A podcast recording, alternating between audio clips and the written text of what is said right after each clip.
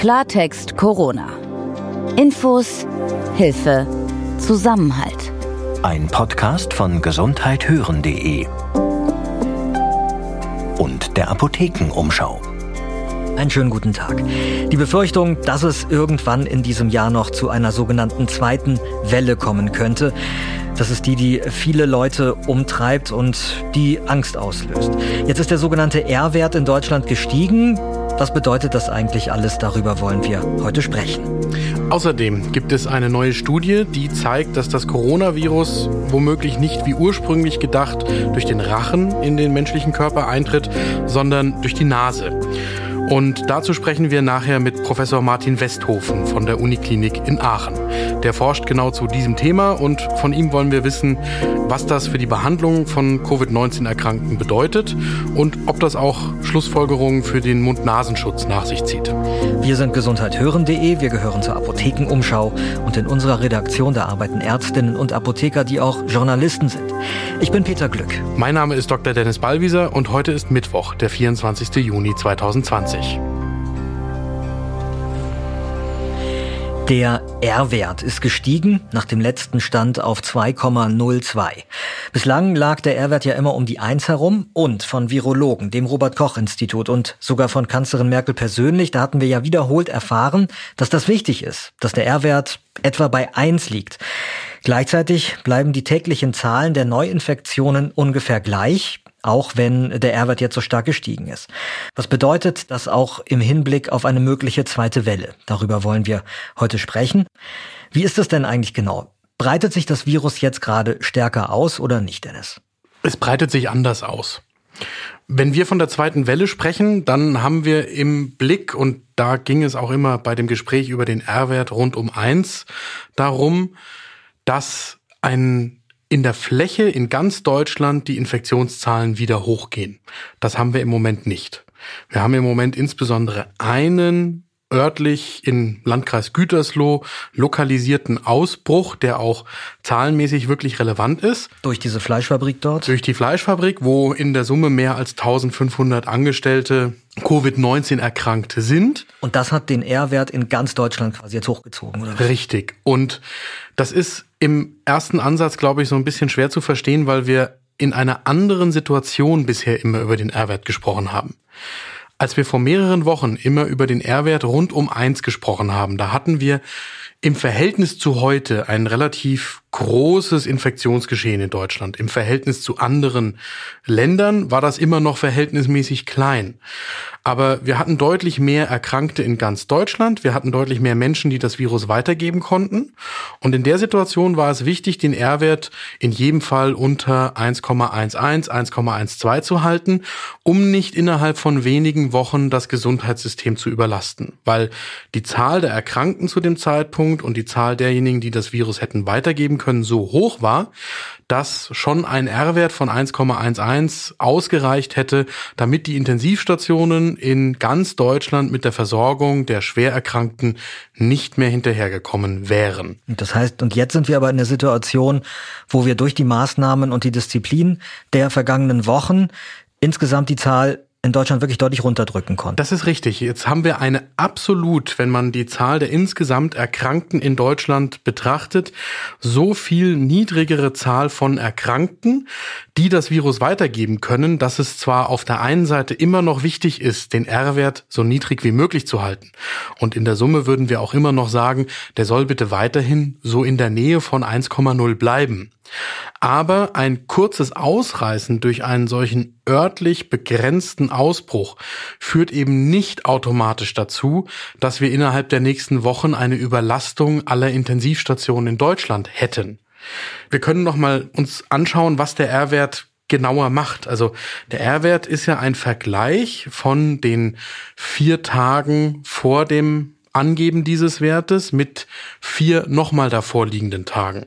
Also ich vergleiche quasi die Zahl der Neuinfektionen in den vier zurückliegenden Tagen mit der Zahl der Neuinfektionen nochmal vier Tage davor. Und das heißt, im Verhältnis von den späteren vier Tagen zu den früheren vier Tagen sind entweder mehr Menschen erkrankt oder weniger Menschen erkrankt. Und das treibt den R-Wert entweder über eins, dann sind mehr Menschen erkrankt, oder es hält ihn sogar unter eins, dann sind weniger Menschen erkrankt. Und Das heißt, das ist immer nur in dem Verhältnis zu der absoluten Zahl an Erkrankten zu betrachten. Das ist mal das eine. Und was es nochmal schwieriger macht, das muss ich natürlich auch sagen, wo, wo tue ich das denn? Also das mache ich in der gesamten Bundesrepublik Deutschland. Ich kann das aber ja auch zum Beispiel nur auf einen Landkreis beziehen. Und wenn ich das auf ganz Deutschland beziehe und das soll auch für ganz Deutschland eine Aussagekraft haben, dann müssten jetzt die, die Menge an Erkrankten pro 100.000 Einwohner zum Beispiel vergleichbar groß sein. Ansonsten sorgt das eben dafür, dass so ein Ausreißer wie jetzt in Gütersloh den Wert für ganz Deutschland relativ stark nach oben treibt. Das ist gerade passiert auf die 2,02. Aber das verschwindet in dem Moment auch wieder, wenn es jetzt gelingen sollte, durch die starken Maßnahmen im Gütersloh, durch die Landesregierung dort in Nordrhein-Westfalen, das auch örtlich begrenzt klein zu halten. Genau, das ist, glaube ich, wenn ich das richtig verstanden habe, ein ganz entscheidender Faktor. Da haben ja teilweise auch schon andere Regionen in Deutschland reagiert und äh, ich glaube, Menschen, die eben aus dem äh, Landkreis dort kommen, dürfen in bestimmte Urlaubsregionen gerade nicht reisen. Ich glaube, in Bayern hat das gesagt, an, an der Ostsee gibt es auch Regionen, die sagen, wenn ihr aus Gütersloh kommt, bitte jetzt gerade nicht hier Urlaub machen. Das ist genau der Punkt. Also der bayerische Ministerpräsident Markus Söder hat ja gerade verkündet, dass es eben jetzt für Hotels und Gasthöfe in Bayern eben untersagt ist, Besucher aus dem Landkreis Gütersloh hier äh, aufzunehmen, es sei denn, die haben ein negatives aktuelles Testergebnis. Und das Ziel dahinter ist gerade, dass jetzt aus diesem lokalen Ausbruch kein Flächenausbruch werden darf. Denn ansonsten hätten wir in kürzester Zeit wieder die Situation, dass der R-Wert hoch bleibt und dann auch wieder ein R-Wert, der viel kleiner ist als 2,02, zum deutschlandweiten Problem werden könnte, wenn das nämlich in der Fläche passiert. Weil es halt viel, viel mehr Menschen dann betrifft. Weil es immer auch um Summe. das, ja, weil es immer auch um das Verhältnis dessen geht. Also warum ist denn der R-Wert so wichtig? Der R-Wert ist so wichtig, weil wir natürlich immer nur eine begrenzte Zahl an Behandlungsplätzen für die Schwersterkrankten haben. Also jetzt muss man mal ganz brachial sagen, diejenigen, die einen milden Verlauf durchmachen, ja, dann sind die erkrankt, dann machen die den Verlauf durch und hinterher sind sie wieder gesund und das war's. Der R-Wert und die ganze Diskussion um diesen Wert dreht sich immer um die Schwersterkrankten, um diejenigen, die wirklich lebenserhaltende Maßnahmen auf der Intensivstation brauchen und die im schlimmsten Fall auch daran versterben. Und wenn das jetzt im Landkreis Gütersloh, da wird es dramatische Fälle geben, da werden Menschen auf der Intensivstation sein und angesichts der Zahl von Erkrankten ist es auch wahrscheinlich, dass da Menschen an Covid-19 sterben. Aber es wird niemand sterben, weil für ihn kein Intensivbehandlungsplatz vorhanden ist. Denn man kann ja nicht nur Krankenhäuser in der Region und auch nicht nur in Nordrhein-Westfalen im Zweifelsfall mit Patienten versorgen, sondern die Patienten könnten ja sogar nach Niedersachsen oder Hessen oder Rheinland-Pfalz gebracht werden und dort behandelt werden. Aber wenn ich jetzt das nicht mehr so lokal beschränkt habe, sondern es geht auf ein ganzes Bundesland oder es geht sogar in verschiedene Bundesländer, dann habe ich schnell wieder die Kapazitätsdiskussion.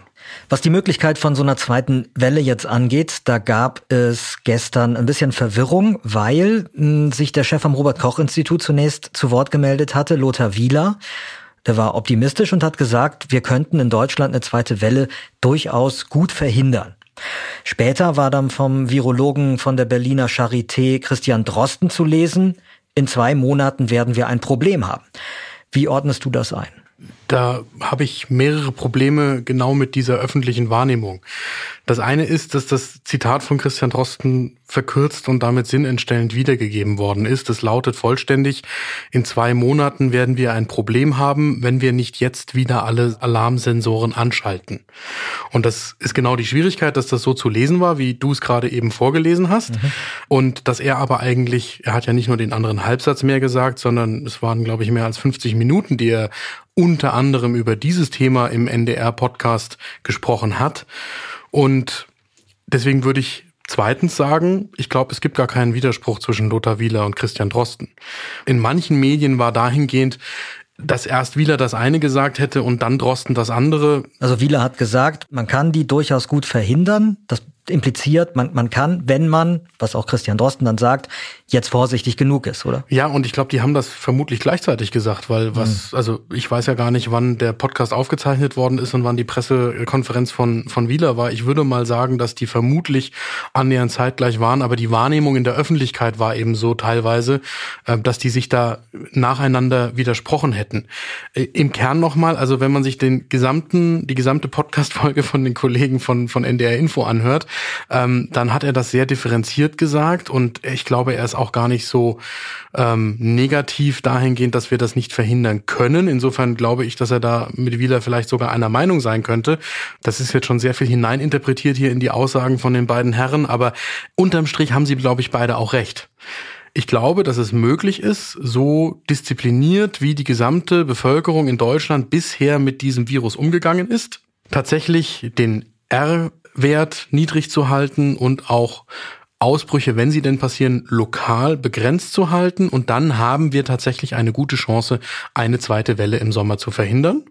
Ich glaube aber auch, dass Christian Drosten recht hat mit dem, was er sagt, wenn wir zu freizügig werden, wenn wir zu sehr sagen, okay, ja, die Kinder gehen wieder in die Schule und wir testen da auch im Zweifelsfall eher nicht und äh, die Menschen können in den Betrieben sich wieder begegnen und wir könnten doch eigentlich noch ein bisschen lockerer werden im Umgang, ob da jetzt mehrere Personen in einem Büro sind oder nicht.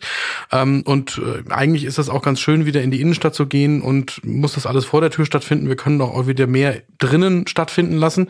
Wenn wir da nachlässig werden und sich so eine gewisse Normalität mit dem Virus einstellt, die trügerisch ist, dann glaube ich tatsächlich, dann haben wir in zwei Monaten ein Problem, weil wir dann eben die Alarmsensoren ausgeschaltet haben.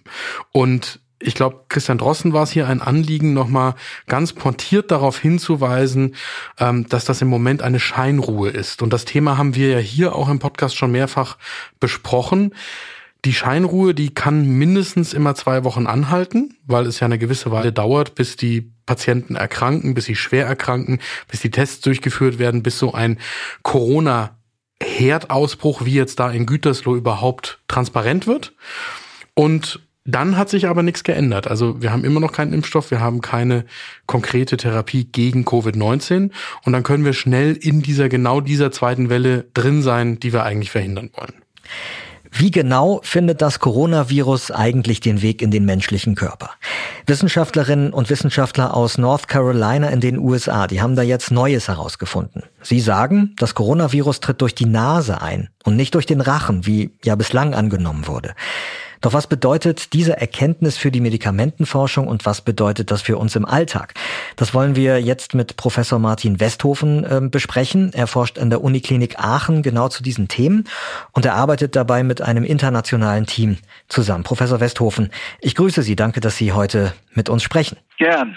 Also es wurde lange davon ausgegangen, dass das Coronavirus über den Rachen eintritt. Jetzt ist halt äh, rausgefunden worden, die Eintrittspforte sei die Nase. Jetzt habe ich da äh, erstmal ganz banal zwei Fragen. Erstens, wie muss ich mir das eigentlich konkret vorstellen, dass Krankheitserreger über Schleimhäute in den Körper gelangen? Und zweitens, wieso gibt es da eigentlich Unterschiede zwischen den verschiedenen Schleimhäuten? Ja, zunächst einmal ist für uns Hals-, Nasen-, Ohrenärzte äh, das Erstaunen nicht ganz so groß, wie es in den Medien verbreitet wurde.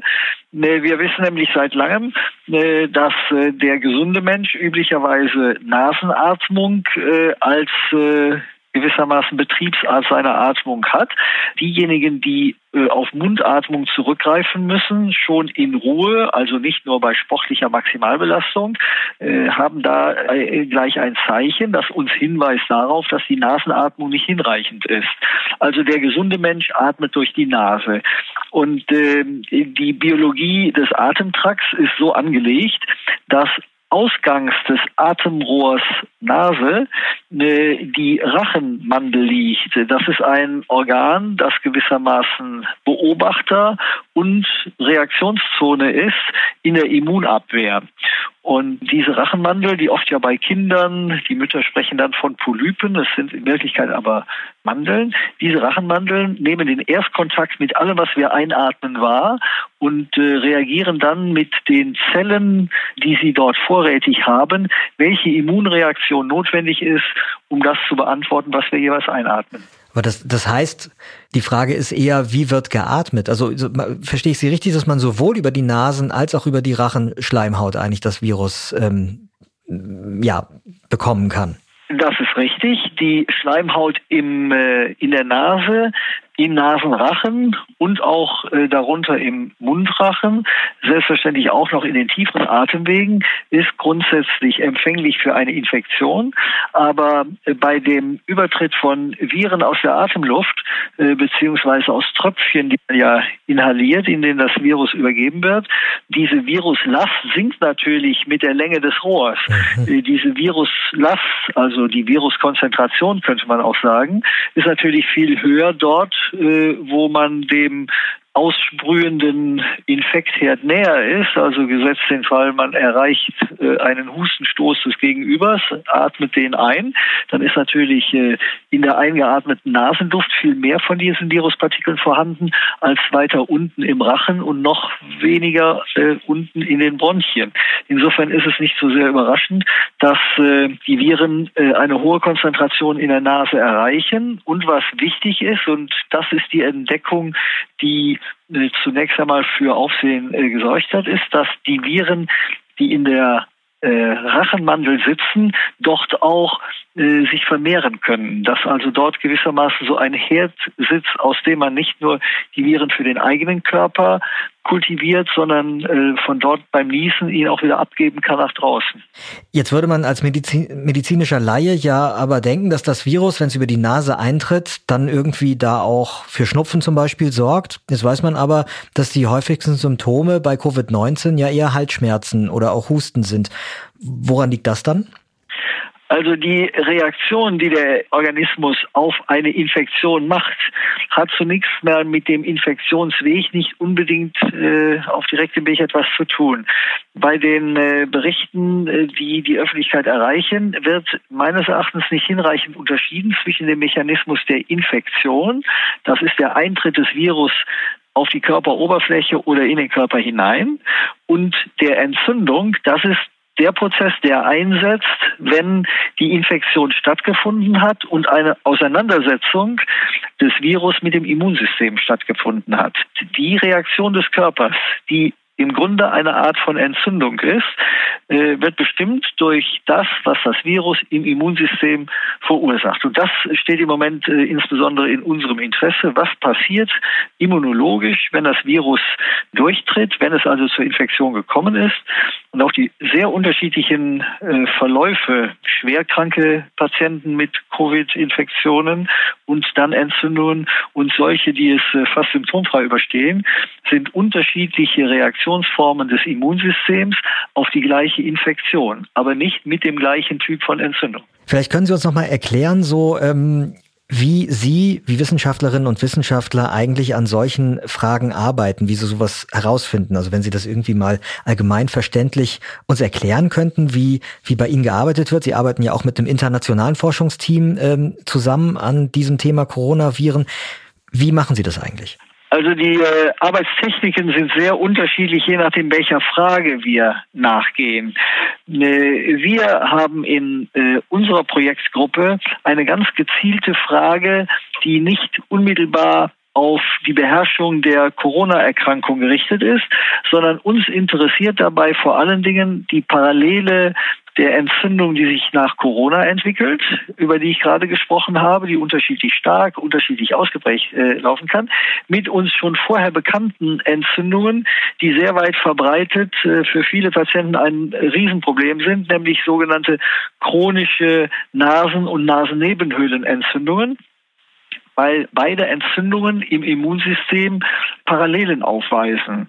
Und so kommt es, dass äh, ein Team aus äh, Hals-Nasen-Ohrenärzten, aus Leuten, die zellkulturell Erfahrung haben, aus Immunologen, aus Virologen zusammenarbeiten mit äh, einem Pharmazeuten und wir Ergebnisse, die andere Arbeitsgruppen gesammelt haben, umsetzen in eine eigene Projektfrage. Dabei geht es um Untersuchungen an Schleimhaut, die nicht im Patienten, sondern in einer Zellkultur liegt, an der wir modellhaft äh, diese Krankheitsvorgänge untersuchen wollen. Wenn Sie sagen, Sie arbeiten auch mit einem Pharmazeuten zusammen, hat das dann auch Auswirkungen, ähm, was Sie da rausfinden auf die Suche jetzt nach einem Medikament zum Beispiel ähm, gegen Covid-19? Ja, das war eigentlich der Eintritt äh, in diese Idee, die wir hatten, als nämlich äh, äh, Covid-Pandemie aufkam, äh, waren wir in großer Sorge, dass ein Medikament, das wir unseren Patienten mit der chronischen Nasennebenhöhlenentzündung regelmäßig verabreichen, nämlich lokale Cortisonpräparate, für diese Patienten vielleicht eine Gefahr sein könnten im Zusammenhang mit der Infektion. Und äh, wir haben dann äh, eine Studie einer japanischen Arbeitsgruppe gefunden, die mit einem ganz speziellen, das gilt nicht für alle Cortisonpräparate, äh, sondern mit einem ganz speziellen Cortisonpräparat herausgefunden hatten, äh, dass dieses Medikament gegen diese chronischen Entzündungen der Nasen- und Nasennebenschleimhaut wirkt und gleichzeitig Covid-Viren nahezu abtötet oder jedenfalls stark schädigt. Und äh, das schien uns ein interessanter Aspekt, der uns dann zunächst einmal dazu gebracht hat, unsere Patienten weiter mit Cortisonspray zu versorgen und äh, darüber hinaus äh, die Fragen, die wir jetzt gemeinsam angehen wollen, auf den Weg gebracht hat. Nochmal eine andere Frage, weil Sie auch über Sprays sprechen. Ähm, bei Nasensprays, jetzt hat der Virologe Christian Drosten nämlich in seinem Podcast gesagt, er kann sich vorstellen, dass Nasensprays helfen könnten bei Covid-19 in einer frühen Erkrankungsphase. Was, welche Nasensprays meint er da genau und, und wie sollte das helfen können? Ja, was Herr Drosten meint, weiß natürlich nicht ich, aber äh, ich kann Ihnen sagen, ähm, das, was wir seit etwa Mitte Januar aus dieser Publikation wissen, die wir seitdem auch verfolgen, äh, seitdem ist uns bekannt, dass es ein äh, Medikament gibt, die Substanz heißt Cyclesonid und ist in Deutschland als Nasenspray nicht im Vertrieb, sondern wird nur in Großbritannien in Europa gehandelt, sonst nur in den USA. Äh, die Substanz ist in Deutschland als Bronchialspray vertrieben und äh, erhältlich derzeit. Und äh, dieses Medikament ist, äh, hat diese spezielle Eigenschaft, die ich vorhin nannte, nämlich äh, einerseits chronisch entzündliche Veränderungen an der Schleimhaut klein zu halten, andererseits aber auch äh, gegen Viren unmittelbar wirksam zu sein. Es ist aber sicherlich zu früh, um daraus bereits ableiten zu wollen, man sollte jetzt Patienten mit frühen Covid Zeichen oder mit Zeichen der Infektion bereits mit diesem Medikament äh, behandeln. Das ist viel zu früh und zu kurz geschlossen.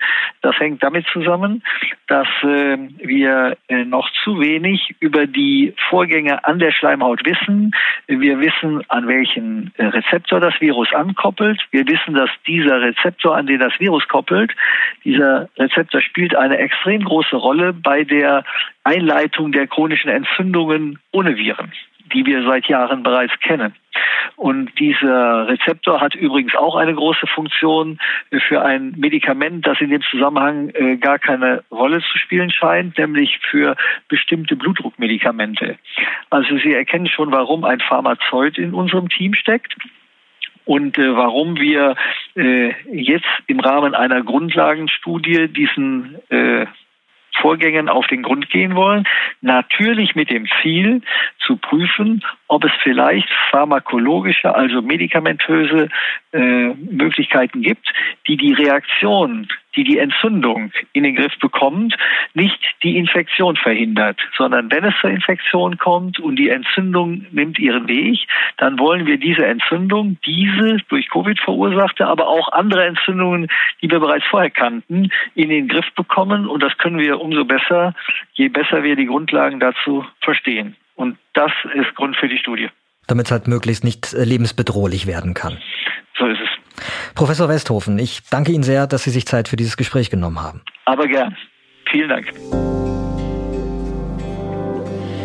Weltweit wird ja mit der Corona-Pandemie von Land zu Land recht unterschiedlich umgegangen. In Weißrussland in besonderem Maße, anders als bei uns, autoritär regiert ist dieses Land ja und dort wird das Virus von öffentlicher Seite komplett ignoriert. In der Bevölkerung sind davon bei weitem nicht alle begeistert, um das mal vorsichtig auszudrücken. Jetzt hat man dort im Internet Geld gesammelt mit einer sogenannten Crowdfunding-Plattform, insgesamt 300.000 Euro. Damit wird Schutzausrüstung jetzt für Ärztinnen und Ärzte gekauft. Die Behörden hatten das nämlich verboten, öffentlich über die Seuche zu sprechen und eben auch das medizinische Personal da ziemlich alleine gelassen. Ich bin Peter Glück. Und ich bin Dr. Dennis Ballwieser. Hier in unserem Podcast sprechen wir mit Expertinnen und Experten, die uns helfen, Zusammenhänge zu verstehen und aktuelle Entwicklungen einzuordnen.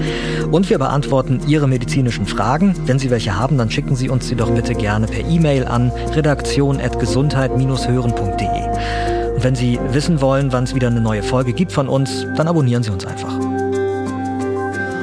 Klartext Corona. Ein Podcast von gesundheithören.de und der Apothekenumschau.